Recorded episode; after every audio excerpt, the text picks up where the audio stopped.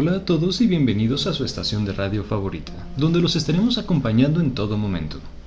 Desde cabina, esperamos que se encuentren muy bien el día de hoy.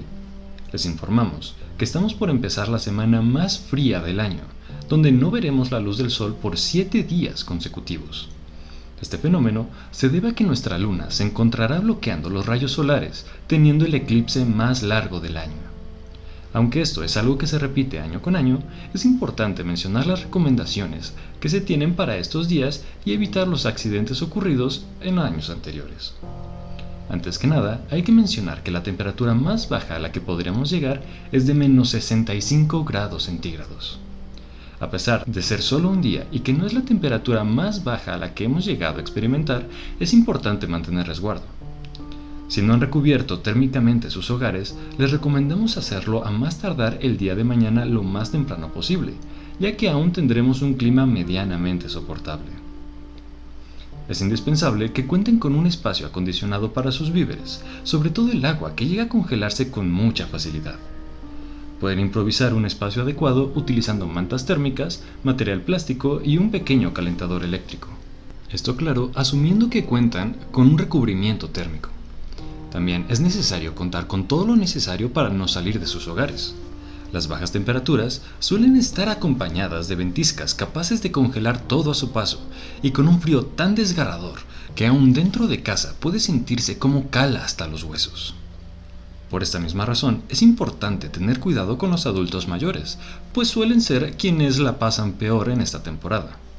Asegúrense de que cuentan con todo lo necesario y la protección suficiente para el frío si no viven con ustedes, asegúrense que cuentan con todo lo necesario, incluyendo con equipo médico para emergencias y un botón de auxilio para que personal especializado acuda en su ayuda.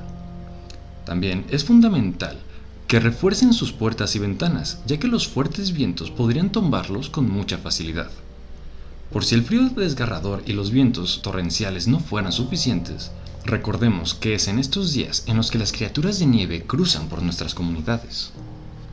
Esto se debe a que las criaturas suelen migrar para poder hibernar. Fueron descubiertas hace ya varios años, 70 aproximadamente. En su momento, solían tener una naturaleza tímida, pero debido a la explotación de sus recursos naturales y teniéndolos como exposiciones turísticas, fueron volviéndose hostiles con las personas. Algo completamente razonable, considerando que su inteligencia es superior a la de cualquier otro animal.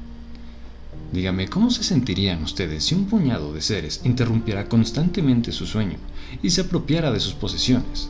Y por si fuera poco, destruyera su propiedad solo para su propio beneficio y ocio. La naturaleza ha dejado muy en claro que los próximos días son de ellos, y ahora a nosotros nos toca refugiarnos. Es por eso que se pide encarecidamente que no salgan de sus hogares. Las criaturas de nieve no tienen intenciones de atacarlos siempre y cuando no se les moleste.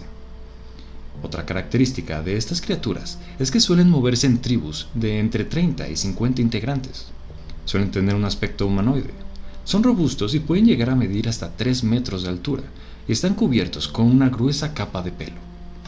Suelen tener diferentes colores dependiendo sus cualidades particulares. Están los pardos, por ejemplo. Estos suelen ser más pequeños a comparación del resto, aunque sí son mucho más grandes que una persona promedio. Su función en la tribu está orientada a la preparación de los asentamientos donde se establecen, tanto para hibernar como para en su recorrido migratorio. En el siguiente escalón jerárquico suelen estar los que tienen pelaje negro. Estos suelen ser más robustos y tienen las tareas de explorar las cercanías de los asentamientos en búsqueda de alimento y para mantener a las amenazas alejadas. Las criaturas que están en el nivel jerárquico más alto suelen tener pelaje con un tono rojo intenso, este es el más fuerte e inteligente de todos. Suele fungir como el líder de la tribu y se involucra en todas las tareas que realizan los demás miembros. Otra característica distintiva es que suele vivir el doble de tiempo que el de sus compañeros. En caso de que vayan a salir es muy importante mantener la distancia y evitar todo posible contacto con las criaturas. En años anteriores, un grupo de seis jóvenes decidieron buscar a estos seres iban armados y preparados para resistir las condiciones climatológicas. Sin embargo, antes de poder estar mínimamente cerca del asentamiento, fueron interceptados por una sola criatura.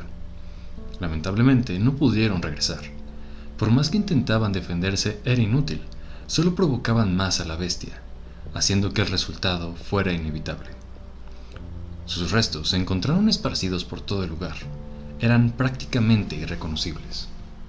De hecho, a duras penas el equipo de grabación que llevaban consigo pudo resistir lo sucedido, pero se pudo recuperar suficiente material como para poder tener una idea de lo que ocurrió.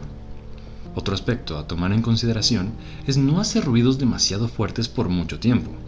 Esto en un inicio solo molestará a las criaturas, pero si se prolonga por varias horas puede ser desastroso. El año pasado, se habían reunido varias personas en un refugio para pasar los días juntos. Pero si tienes varias amistades reunidas en un solo lugar, con la intención de divertirse aprovechando que ninguna queja por parte de los vecinos procederá debido al clima, muy fácilmente se puede perder el control. Y esto fue lo que ocurrió.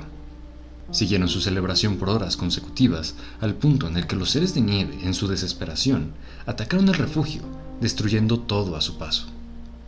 Al finalizar los días más fríos, los vecinos se horrorizaron al ver tal escena.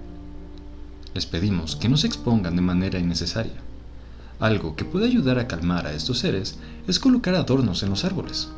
Entre más llamativos, mejor. Pueden utilizar luces que cambian de color, esferas y hasta juguetes. Se ha observado que este tipo de cosas los calma al punto en el que llegan a sentarse alrededor de los adornos solo para contemplarlos. Curiosamente, estos seres suelen hacer cosas similares en los lugares donde suelen hibernar. No se preocupen si llegan a pasar varias horas alrededor de estos árboles. Solo se quedan en los lugares donde ellos mismos colocan sus propios adornos. Normalmente los hacen con ramas, pieles y rocas. De momento se desconoce la razón por la que hacen esto. Se ha teorizado que es una manera en la que marcan un territorio seguro. A pesar de andar en tribus, tienen un amplio sentido de comunidad, por lo que tampoco sería raro encontrar varios grupos conviviendo en un solo asentamiento. Algo que también puede ayudar a calmarlos es dejarles alimentos altos en azúcares para su viaje. Siguiendo todas estas medidas no tendrán por qué preocuparse. Así que si después de esto no sabe qué hacer durante los días de encierro, les recomendamos hacer actividades recreativas como terminar algún libro pendiente, pintar o jugar algún juego. Pero lo que más recomiendan los expertos es realizar tareas en conjunto con los demás miembros de su refugio, como preparar las comidas, conocerse, hablar sobre temas de interés, incluso hasta organizarse para cumplir con las tareas domésticas, y pensar qué podrían hacer para prepararse para el próximo año. Según los estudios, realizar actividades colaborativas llega a tener mejores beneficios a nivel emocional y mental que únicamente realizar actividades individuales. Mientras sigan todas las recomendaciones y cuenten con todo lo necesario, no tendrán que preocuparse por estos días. Bueno, tal vez por la excepción de un pequeño detalle. Ya han comenzado los reportes de la extraña figura que nos visita año con año en estas mismas fechas para adentrarse a los hogares dejando paquetes de dudosa procedencia. A pesar de los intentos por frenarlo, ha sido imposible y cada año regresa con más entusiasmo. Hasta el momento desconocemos sus intenciones y la manera en la que logra adentrarse a las casas. Algunos expertos, tras varios análisis, han determinado que el contenido de los paquetes depende de consideraciones aparentemente morales. Es decir, que entre más acciones positivas se realiza a lo largo del año, mejor será el contenido del presente. Algo curioso es que aquellas personas que solo perjudicaron a los demás no solo no reciben un paquete, sino que esta figura saquea todas sus pertenencias, incluyendo sus víveres. Dados los sucesos que suelen ocurrir a lo largo de los años, es normal preocuparse si te dicen que un extraño entrará a tu casa y dejará un paquete basado en un juicio moral. Habrá que ver cómo es que nos sorprende este año. Sin más por agregar, nos despedimos deseándoles una excelente temporada con sus seres queridos.